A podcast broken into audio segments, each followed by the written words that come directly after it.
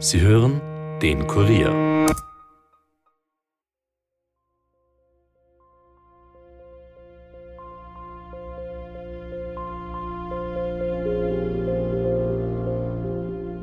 Das war eine telefonische Anzeige mhm. vom Seniorenzentrum. Das war schon relativ spät am Abend. Was mich auch stört, ist, dass es heißt, es gibt einen Zeugen, der gesehen haben will, dass der Gal offensichtlich auf jemand gewartet hat. Wir gehen davon aus, dass der Haustechniker äh, derjenige ist, der ihn das letzte Mal gesehen hat. Als wir hierher kamen, ein paar Wochen später oder ein paar Monate wie später, wurde er mit einem Nachschlüssel eingebrochen. Hier in diese Wohnung.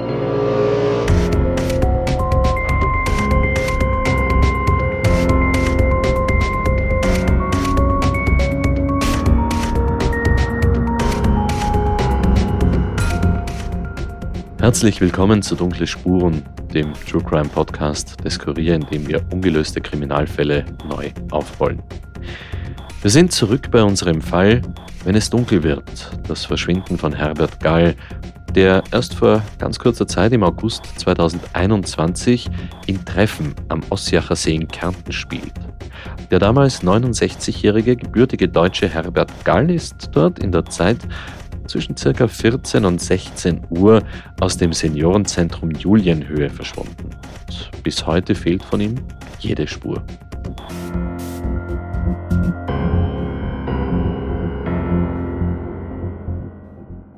Recherchiert hat diesen vermissten Fall unsere Reporterin Elisabeth Hofer und sie ist heute auch wieder hier im Studio. Hallo Eli. Hallo Stefan. Wir haben uns das letzte Mal ja sehr ausführlich über den Tag vom Verschwinden von Herbert Gall unterhalten, wie die Suche damals abgelaufen ist und die Polizei mit Suchhunden das Gelände durchkämmt hat. Und du hast auch aus dem Leben vom Herrn Gall erzählt, wie er damals zusammen mit seiner Frau von Deutschland nach Kärnten gekommen ist, zum Beispiel, nachdem er 2012 einen ganz, ganz schweren Arbeitsunfall gehabt hat, wie er dann wegen der Folgen von diesem Unfall auch in dieses Pflegeheim gemusst hat. Und zum Schluss haben wir darüber gesprochen, dass die Polizei einen Unfall für am wahrscheinlichsten hält. Du aber meinst, dass dir Herrn Galls Ehefrau etwas erzählt hat, das für etwas ganz, ganz anderes sprechen könnte. Das hast du das letzte Mal erzählt, und zwar, dass es da um einen mysteriösen Anruf gegangen ist. Exakt, von diesem Anruf erzählt hat mir Frau Gall, als wir sie in Bad Kleinkirchheim besucht haben. Das war der 18. August. Da hat er mir erzählt, er wäre von zwei Polizisten angerufen worden. Angeblichen Polizisten. Am 18. Genau, abends. Wir haben immer so gegen Abend mhm. angerufen, also miteinander mhm. telefoniert. Je nachdem, wie gut er drauf war, auch mal tagsüber. Mhm. Wenn er irgendwas wissen wollte, er konnte es nicht verkraften, dann hat er mich drei, vier, fünf Mal angerufen. Wie Sie drangegangen sind? Nein, ich musste ihm das Gleiche erzählen. Aha. Und wenn er wirklich mal sehr durcheinander war, dann habe ich das auch der Schwester mitgeteilt. Dann sind die hin und haben ihn dann halt ruhig gestellt, mit ihm geredet oder ja. so. Die waren wirklich in der Richtung sehr lieb. Super. Kann man wirklich nicht Super. sagen. Und am 18. ist das passiert. Er wäre von zwei Polizisten angerufen worden. Was, ja, und was wollten die von dir? Da hat er mir keine Antwort gegeben. Aha. Wart ab bis morgen, hole ich dich ab. Um neun, halb zehn bin ich bei dir. Und das habe ich dann auch getan. Und wir sind dann an den Milchstädter See gefahren. Er hat vorn gesessen mit den Hunden. Mhm. Ich bin geschwommen. Dann haben wir gegessen, dann nochmal geschwommen. Dann kam er auch nach hinten. Und ich hatte mich auch da mit sehr netten Menschen unterhalten. Und das, er war sehr gut drauf gewesen. Sind wir nach Hause, da, also zu ihm hin. Das war so gegen 17 Uhr, glaube mhm. ich. War alles wunderschön. Mhm. Er war echt gut drauf mhm. gewesen, wirklich Schöner wahr. Tag gewesen. Das können auch andere bezeugen. Und das war dann der Freitag, der 20. Da war es so heiß gewesen. Und ja. hat er da noch irgendwann einmal Bezug auf diesen Anruf genommen oder das war Nichts. überhaupt Das haben wir alle beide vergessen okay. gehabt. Da habe ich auch nicht mehr dran gedacht. Jetzt Moment einmal. Die Frau Galle erzählt da, ihr Mann habe ihr am 18. August, also zwei Tage vor seinem Verschwinden erzählt, er sei von irgendwelchen Polizisten angerufen worden? Ja. Und so wie sie es mir erzählt hat, hat sie ihren Mann daraufhin dann gefragt, was die genau gewollt hätten. Und er hat gesagt, er erzähle sie am nächsten Tag. Weil am 19. war eben geplant, dass Frau Gall ihren Mann aus dem Heim abholt und sie gemeinsam einen Ausflug machen. Diesen Ausflug haben sie auch gemacht, aber Frau Gall sagt eben, dass sie beide nicht mehr an den Anruf gedacht haben und nicht mehr darüber gesprochen haben. Das klingt irgendwie seltsam. Ja, das findet auch Christian Mader. Er ist der Obmann des Vereins Österreich findet euch, über den die Zivilgesellschaft in die Suche nach Vermissten eingebunden wird. Und Herr Mader ist eben auch selbst aktiver Beamter im Bereich Suchtmittelkriminalität. Er hat also jede Menge Ahnung und Erfahrung, was Verbrechen und Kriminalität angeht. Und er war es auch, der mich auf den Fall Herbert Gall ursprünglich aufmerksam gemacht hat, weil ihm die Sache keine Ruhe lässt. Und die Ehefrau von Herrn Gall hat eben auch ihm von diesem angeblichen Anruf erzählt und da ist Herr Mader hellhörig geworden. Was mich ihm stört, ist dieser vermeintliche Anruf von diesem wahrscheinlich falschen Polizisten. Und was mich auch stört, ist, dass es heißt, es gibt einen Zeugen, der gesehen haben will, dass der Gal offensichtlich auf jemand gewartet hat, mhm. bevor er verschwunden mhm. ist. Offensichtlich so zwanglos. Das könnte für mich darauf hindeuten, wie gesagt, das ist alles konstruiert natürlich, aber man muss halt konstruieren, wenn ich einen Vermissten finden will, dann muss ich mir irgendwelche Szenarien vorstellen und einfach kann nichts passiert sein. Mhm. Und in dem Fall kann ich mir ein Szenarien vorstellen, dass ich sage, haben vielleicht falsche Polizisten angerufen, haben die vielleicht unter Vortäuschung falscher Tatsachen den Herrn Gahl irgendwo hingelockt, haben ihm gesagt, warte, wir holen dich ab, hat er dann gewartet, wurde er bei diesem Warten von dem Zeugen gesehen, wurde dann nicht mehr gesehen, wie er abgeholt wurde, und dann wurde er halt abgeholt und der Herr Gahl konnte halt dann das nicht liefern, was die falschen Polizisten wollten. Ne? Und dann kommt der Herr Gahl nicht mehr nach Hause. Weil er beispielsweise also ja kein Geld hatte. Oder weil er, ja, weil er kein Geld hatte. Genau. genau.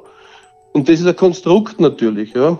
Aber man kann das Konstrukt einfach nicht sagen, na, das gibt's gar nicht. Das kann schon sein. Weil nämlich, was mir auch nicht gefällt, es heißt, der Herr Gahl konnte nicht wirklich weit gehen. Ja. Mhm. Soweit ich weiß, dort äh, gibt es sehr viel Wald. Ja. Genau. Aber wenn er nicht gut gehen kann, dann kann er nicht sehr weit vom Ort des Vermissten verschwinden. Und ich gehe davon aus, dass man dort auch gesucht hat. Also ich kann es mir nicht vorstellen, dass er dort irgendwo zu uns, verunfallt ist und dass man ihn nicht gefunden hat. Also mhm. das sind die Dinge, die mir einfach komisch vorkommen. Ich muss immer dazu sagen, damit man das wirklich richtig versteht. Also Vermisstenfälle, Abgänglichkeitsfälle sind immer interessant und alles kann sein. Natürlich kann ein Unfall sein und irgendwo wirklich miss, misslich gefallen und einfach, er wird nicht mehr gefunden. Gibt's auch, ja. Mhm. Aber trotzdem, und auch das ist Fakt, es wäre fatal, immer gleich ein Verbrechen auszuschließen, wenn manchmal Dinge vorliegen, denen es schon gilt nachzugehen.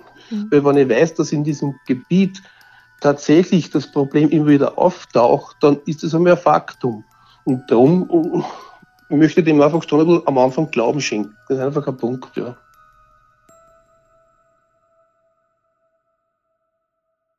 Mhm. Okay.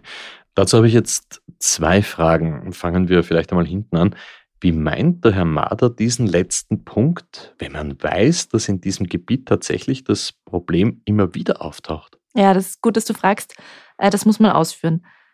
Herr Mader ist der Ansicht, dass die Theorie mit den falschen Polizisten, die Herrn Gall angeblich angerufen haben, gar nicht so abwegig ist, weil es in der Region immer wieder Probleme mit falschen Polizisten gibt. Er hat ein bisschen recherchiert und mir ein paar Links zu Medienberichten geschickt. Ich habe sie auch mitgebracht. Ähm, mein Bezirk am 8. März 2022. Falsche Polizisten wollen Wertgegenstände auskundschaften. Im Bereich Villach war das. Oder vergangenen Sommer, 2. Juli 21, berichtet Ö24. Die Polizei warnt nun vor den Anrufen von falschen Polizisten, da es wieder vermehrt zu Betrugsversuchen gekommen sein soll. Demnach habe der Betrüger bei einer 79-jährigen Krumpendorferin, Krumpendorf ist auch in Kärnten, das liegt am Wörthersee, angerufen und diese über einen Unfall ihrer Tochter informiert diese müsse laut falschen Polizeibeamten wegen mangelnder Versicherung selbst für den Schaden aufkommen und benötigt daher Geld von der Pensionistin. Also ein Betrugsversuch. Oder hier noch 18. April 2021 ähm, schreibt der ORF Kärnten, ein 18 Jahre alter Mann aus dem Bezirk Feldkirchen ist in den vergangenen Tagen in der Gemeinde Gnesau von zwei falschen Polizisten angehalten und kontrolliert worden. Er musste wegen eines vermeintlichen Delikts 30 Euro bezahlen. Laut Polizei handelt es sich um keine offizielle Polizeikontrolle. Also du siehst, ganz aus der Welt ist die Sache mit den falschen Polizisten, die sich irgendwie an Senioren wenden, jetzt nicht. Ja, da hat der Herr Maders sicher einen Punkt. Die andere Sache, die ich dich äh, fragen wollte, der Herr Mader hat gesagt, es gäbe einen Zeugen, der Herrn Gall gesehen haben will, als er vor der Einrichtung stand. Wer ist denn dieser Zeuge und was hat er genau beobachtet? Das habe ich mich auch gefragt. Im Seniorenheim hat man mir aber erklären können, was es mit dieser Zeugenaussage auf sich hat. Du erinnerst dich, ich war ja in dem Heim und habe dort mit dem Heimleiter Daniel Nedved und der Pflegedienstleiterin Martina Hohenberger sprechen können. Der Haustechniker hat ihn dann noch mhm. äh, am Parkdeck angesehen. Am Parkdeck gesehen oben. Also wir gehen davon aus, dass der Haustechniker äh, derjenige ist, der ihn das letzte Mal bei mhm. uns äh, am Areal gesehen hat oder außerhalb des Areals, in dem er um ca. 14 Uhr am Parkdeck gesichtet wurde. Der Haustechniker hat Herrn Gahl am Parkplatz also noch gesehen? So um zwei am Nachmittag? Ja, also das muss ziemlich gleich nach dem Mittagessen gewesen sein, weil der Parkplatz ist direkt gegenüber vom Seniorenzentrum, also vielleicht eine Minute entfernt und in Sehweite. Hast du mit dem Haustechniker sprechen können? Leider nicht, aber ich habe mir sagen lassen, dass der Haustechniker Herrn Gall auch in dieser Situation als unauffällig beschrieben hat. Er ist halt einfach dagestanden am Parkdeck, angezogen wie immer, also bequem bis sportlich, kann man sagen, und hat ausgesehen, als würde er auf irgendetwas oder irgendwen warten. Ja, und hat er irgendetwas dabei gehabt? Ich meine, Geld zum Beispiel oder, oder Wertgegenstände? Nein, das ist ja das Interessante. Herr Gall dürfte nämlich überhaupt nichts mitgehabt haben, nicht einmal sein Handy. Und das ist schräg, weil sein Handy, sagen die Heimmitarbeiterinnen, hat er immer bei sich gehabt, um seine Frau anrufen zu können. Wir haben das ja auch vorhin gehört, dass er sie ziemlich oft angerufen hat. Aber dieses Handy ist eben in seinem Zimmer gefunden worden. Das ist wirklich schräg. Gerade in dem Alter hat man ja vielleicht auch sein Handy mit, um im Notfall zum Beispiel Hilfe zu holen. Mhm. Beziehungsweise, wenn man bewusst vorhat, länger hinauszugehen, dann nimmt man es doch einfach mit. Wenn der Herr Gall es nicht mitgehabt hat, dann fällt doch erst einmal auch die Möglichkeit von einer Handyortung weg. Ja. Aber man muss dann zumindest das Handy auswerten haben können. Du meinst es im Hinblick auf den Anruf von den vermeintlichen Polizisten? Ja, genau. Da muss ja doch im Anrufverlauf irgendwo drinnen sein, wer und wann das war. Ja, stimmt. Ich habe mich danach auch gleich bei Inspektor Warum erkundigt und seine Antwort auf meine Frage, was bei dieser Handyauswertung herausgekommen ist, hat mich dann doch überrascht. Es war komplett unauffällig. Mhm. Also als Kontakt hat er seine Frau eingespeichert gehabt. Mhm. Das war der einzige Kontakt, den er gespeichert gehabt hat. Und sonst waren Anrufe drauf mit äh, unbekannter Nummer, aber zeitlich verstreut und also überhaupt nicht der Zusammenhang. Okay. Wo man sagen kann, dass es am Tag seiner Abgängigkeit hat er den letzten Anruf gehabt, um, gegen 12 Uhr okay. von seiner Frau. Eh von seiner Frau, ja. okay. Weil die, seine Ehefrau sagt dir, er sei vom Polizisten angerufen worden. Das ist überhaupt nicht bestätigt. Gell? Okay. Also da kannst du sagen, von der Datenauswertung ist da überhaupt nichts Ausfälliges. Okay. Weil es ist auch sein, sein Laptop ausgewertet worden, den hat er auch zurückgelassen und es ist überhaupt kein Hinweis in diese Richtung. Wie bitte? Die Polizei hat keinen Hinweis auf diesen Anruf am 18. August, von dem der Herr Gall seiner Frau erzählt hat? Nein. Was soll ich sagen? Das ist total rätselhaft, ich weiß. Und ich meine, natürlich ist es möglich, einen Anruf aus der Anruferliste zu löschen. Aber ob man das Herrn Gall zutrauen kann, wage ich zu bezweifeln. Also, als ich gehört habe, dass dieser Anruf nicht nachvollziehbar ist auf dem Handy, habe ich wirklich auch angefangen, darüber nachzudenken, was in diesem Fall eigentlich Realität ist und was nur Schein. Hm, wie meinst du das? Naja, man muss sehr vorsichtig sein, aber Natürlich darf man nicht außer Acht lassen, dass Herr Gallia einen schweren Unfall gehabt hat 2012, mhm. in dem sein Kopf schwer verletzt worden ist. Und ich habe im ersten Teil schon gesagt, dass da anschließend das Hobbs-Syndrom bei ihm diagnostiziert worden ist. Und er war ja auch nicht zufällig im Seniorenheim Julienhöhe, sondern weil das eben einen sogenannten gerontopsychiatrischen Schwerpunkt hat. Was heißt das eigentlich genau, Eli? Gerontopsychiatrie. Mhm. Gerontopsychiatrie ist ein Teilgebiet der Psychiatrie, das sich mit der diagnostischen Abklärung von Behandlung psychiatrischer Erkrankungen im Alter meist ab 65 Jahren befasst. Das habe ich nachgelesen. Hm, und du meinst also, dass man den vermeintlichen Anruf mit dem psychischen Zustand vom Herrn Gall erklären könnte? Na, das ist eben die Frage. Also ob damit zum Beispiel auch Wahnvorstellungen einhergehen können. Ich möchte dazu gerne einen Ausschnitt aus einem Interview vorspielen, das meine Kollegin Antonia Flieser mit Dr. Werner Sattler gemacht hat. Er ist Experte für neuropsychologische Diagnostik. Am besten gleich vorneweg die Frage, was man denn unter dem hirnorganischen Psychosyndrom versteht. Vielleicht können Sie kurz erklären, was im Körper passiert und wie die typischen Symptome aussehen. Das hirnorganische Psychosyndrom ist eigentlich eine, ja, eine neurologische oder dann im weiteren Sinne eine neuropsychologische Angelegenheit, das auftritt vorzugsweise nach einer Schädel, nach einer Hirnverletzung. Es braucht dazu an sich eine, eine äh, Schädigung der Hirnstrukturen, die durch jetzt ein stumpfes Schädel-Hirntrauma aufgetreten sind, durch einen Unfall, durch einen Sturz, durch einen Schlag auf den Kopf.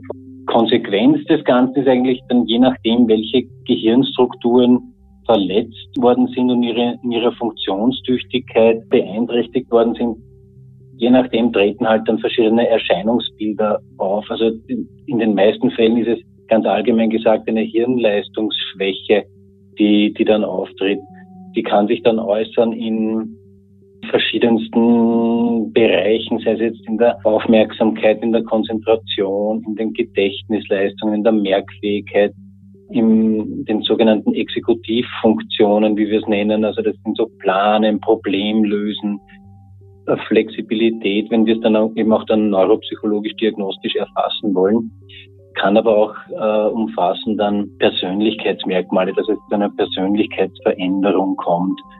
Also wie gesagt, je nachdem, welche Gehirnareale, welche Gehirnstrukturen da in Mitleidenschaft gezogen worden sind, kann es auch sein, dass jemand dann vom Affekt her, äh, das heißt von seiner Reaktion auf Emotionen anders ist, als es, wie es vorher war. Also eine Persönlichkeitsveränderung kann auch eintreten dabei, dass jemand Einerseits geht es in die eine Richtung, dass jemand äh, eher ruhiger, stiller, bedrückter ist. Also das simuliert dann eine, eine Depression.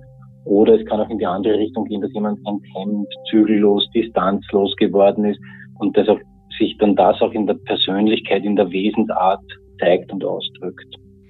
Wie wahrscheinlich ist es, dass Hobbs-Kranke an Halluzinationen und Wahnvorstellungen leiden?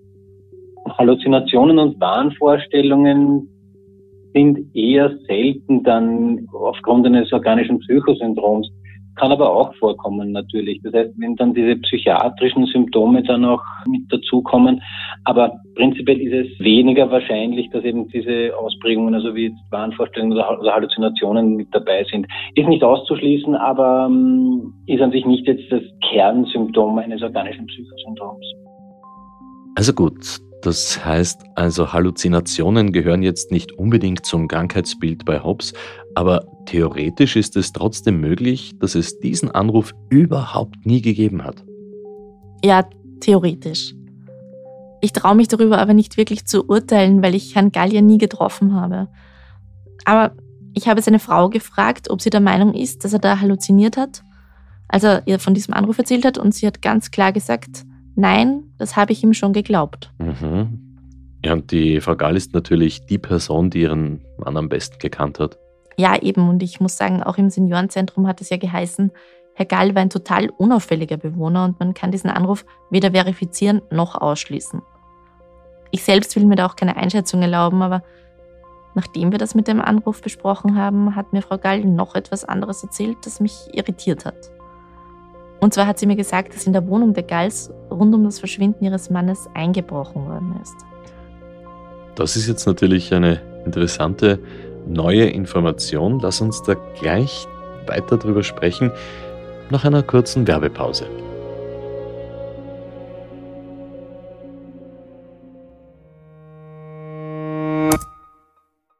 Hey, ihr wollt immer informiert sein über das wichtigste Thema von heute? Ob Corona, die aktuelle politische Lage, verrückte Diktaturen oder den Klimawandel. Wir fragen nach, Experten liefern die Antworten. Der Kurier Daily Podcast. Ein Tag, ein Thema. Überall, wo ihr Podcast hört und auf kurier.at/slash daily.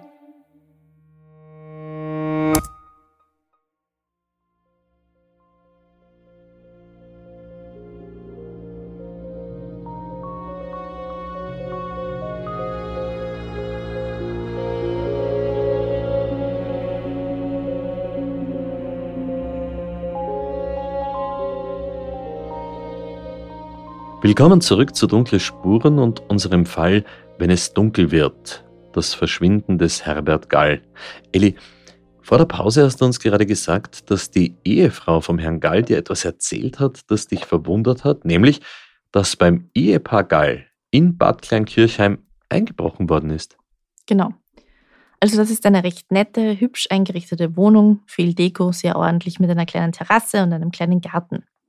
Die Information, dass dort eingebrochen worden sein soll, hat mich überrascht, weil ich davon bei meinen Recherchen eben noch gar nichts gehört hatte. Aber hören wir uns vielleicht an, was Elke Gall mir da genau erzählt hat.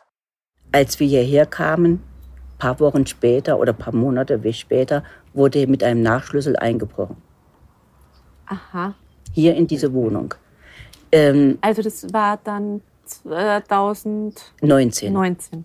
Und das, bis man das äh, nachvollziehen konnte. Man schaut ja nicht alles nach, sofort.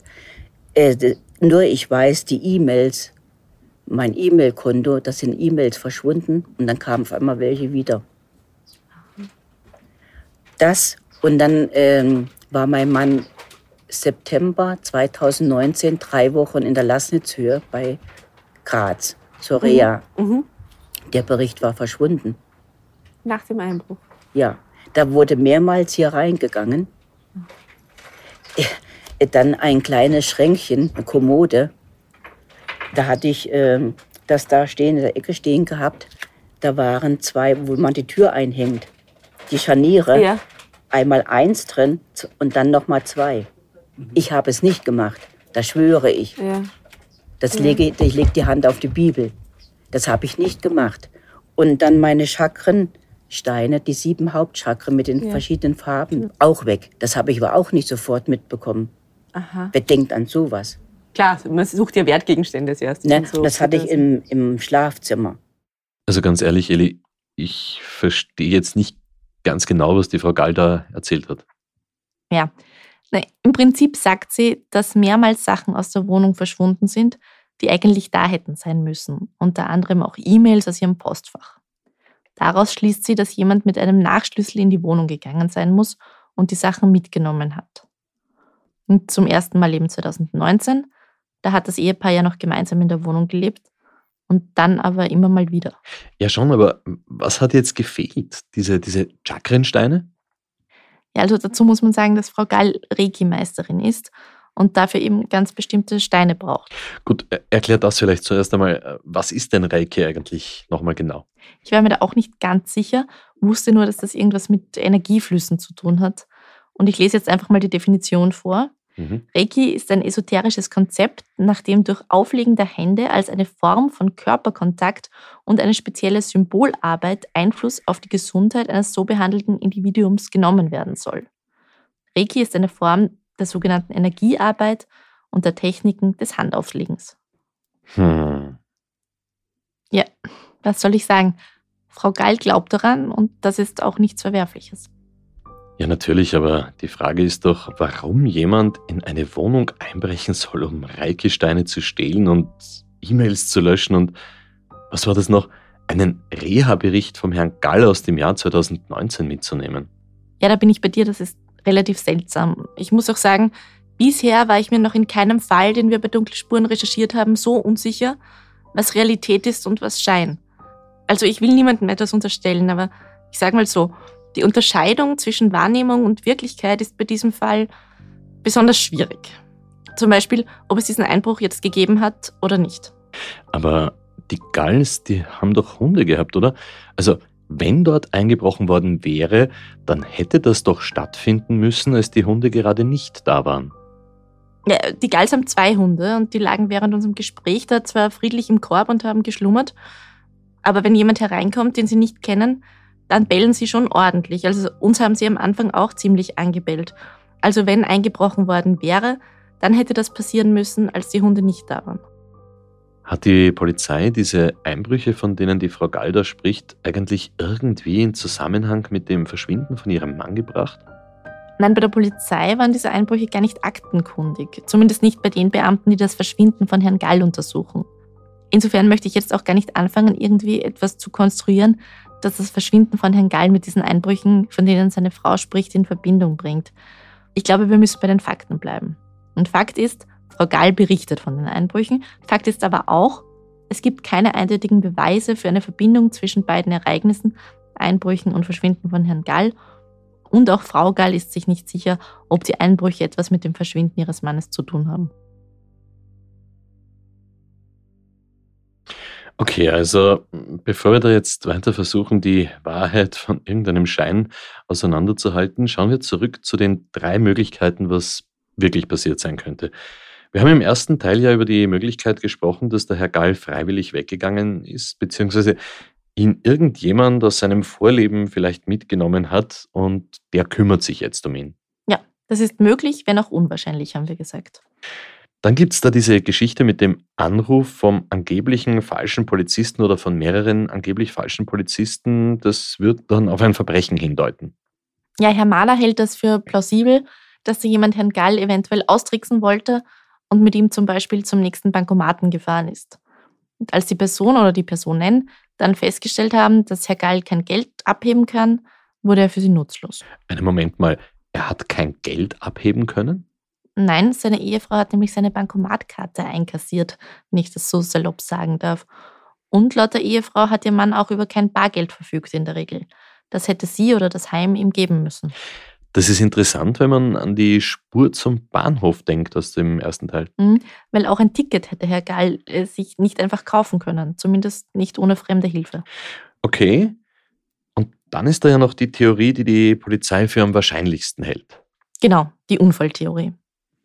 Also da muss man sagen, wenn das stimmt und Herbert Gall irgendwo im Gelände verunfallt ist, dann wird wohl erst die Zeit für Klarheit sorgen. Wobei mir Inspektor Warum gesagt hat, dass die Ermittlungen ja noch nicht abgeschlossen sind und dass es demnächst eine weitere Suchaktion geben wird, jetzt wo der Winter vorbei ist. Also man setzt ein bisschen auf den Jahreszeiteneffekt. Weil du gerade Suchaktion sagst, Eli, was anderes, was mir da gerade einfällt.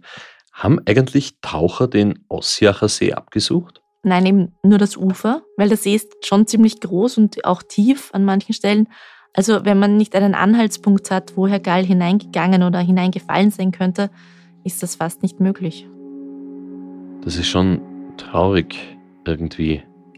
Da ist ein Mensch, der in seinem Leben so viele Stationen durchlaufen hat und auch an seinem Lebensende ist er dann nicht irgendwo angekommen, sondern wird vermisst.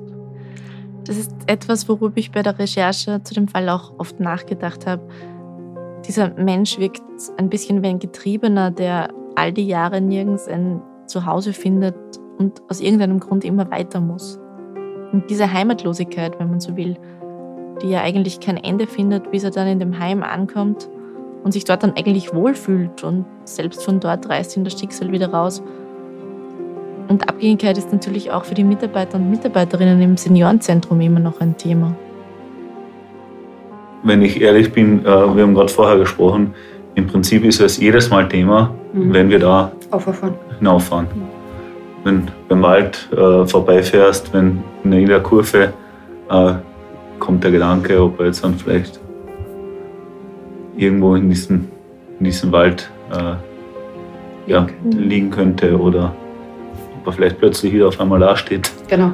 Die größte Belastung ist es natürlich auch für die Mitarbeiterinnen und Mitarbeiter, vor allem diejenigen, die am selben Tag äh, im Dienst waren. Mhm. Ist es auch menschlich und nachvollziehbar, dass sie sich Vorwürfe gemacht haben. Mhm. Man hat schon gemerkt, dass, dass es an ihnen nagt. Ja. Würde ich so reagieren, hätte ich das so gemacht, wäre jetzt nicht weg. Also es sind diese, genau. diese Vorwürfe, die man sich, ja, denen man äh, ausgesetzt ist. Ja, also im Heim hängt das allen noch nach. Auch weil das so ein ganz besonders nettes Heim ist, das sich da wirklich extrem bemüht hat, Herrn Gall wiederzufinden. Man merkt dort wirklich allen an, dass ihnen das ein Herzensanliegen ist. Und auch der ehemalige Zimmerkollege von Herrn Gall vermisst ihn sehr. Also Martina Hohenberger hat mir erzählt, der Zimmerkollege sagt immer, er hat seinen besten Freund verloren. Und wie geht's der Ehefrau, der Frau Gall? Frau Gall hat mit der Sache natürlich noch nicht abgeschlossen. Wie auch, es ist ja noch nicht einmal ein Jahr her. Aber ich muss mich ja mit der Situation abgeben können. Mir bleibt ja nichts anderes übrig. Ich kann ja nicht den Kopf in den Sand stecken. Ja. Geht nicht, weil ja so vieles auf mich wieder zurückkommt. Ich habe ja die Hunde, dieses hier. Dann musste ich so vieles bewältigen können. Dann wird ja die deutsche Rentenversicherung wird nicht bezahlt. Ja. Weil er ja äh, verschollen ist. Und nicht tot, ja. ja. Und äh, die Krankenversicherung wird aber weitergezahlt, weil er nicht als tot erklärt wurde. Also das ist der finanzielle Aspekt in der unklaren Situation, der noch immer belastend ist für Frau Gall. Aber da ist natürlich auch noch ein emotionaler Aspekt. Die beiden waren ja so lang zusammen. Sie haben sich auf eine gemeinsame Pension gefreut und nachdem klar war, dass daraus zumindest nichts wird, hat Frau Gall für ihren Mann ein Heim gesucht, in dem sie ihn sicher untergebracht gewusst hat. Und dann ist er eben auch von dort wieder verschwunden. Und es ist ganz unklar, was mit ihm passiert ist. Und Frau Gall versucht jetzt auf ihre eigene Art und Weise für ihren Mann noch etwas zu tun. Und dann kann ich auch das hier mit dem Bild machen. Das habe ich bei meinem Mann gemacht. Und dann äh, lege ich die Hände darauf und schick und schaue ihn mir an und schicke ihm die Energie. Das ist schön. Aber von Ihrem Gefühl her ist Ihr Mann am Leben? Hm, das ist jetzt eine gute Frage. Ich möchte es gern. Mhm. Denn das hat er eigentlich nicht verdient. Aber ist manchmal so zwiespaltig, mhm. muss ich sagen. Mhm. Wie geht's Ihnen damit? Ich lebe damit.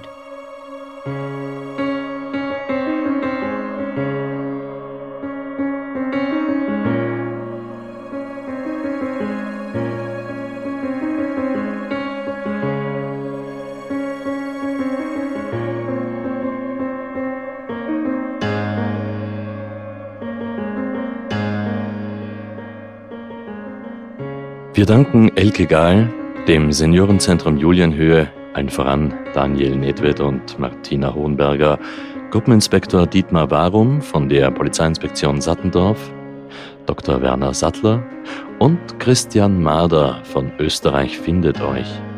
Und wenn ihr, liebe Zuhörerin, lieber Zuhörer, Hinweise zum Verschwinden von Herbert Gall habt, dann meldet euch bitte bei der Landespolizeidirektion Kärnten unter der österreichischen Telefonnummer 059 133 20 0 059 133 20 0 oder gerne auch bei uns unter dunklespuren.kurier.at.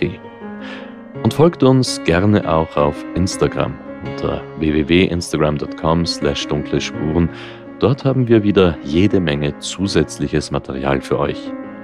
Und wenn euch diese Folge gefallen hat, dann lasst uns bitte eine, ja, eine gute Bewertung auf Apple Podcasts und Spotify und erzählt euren Freunden davon.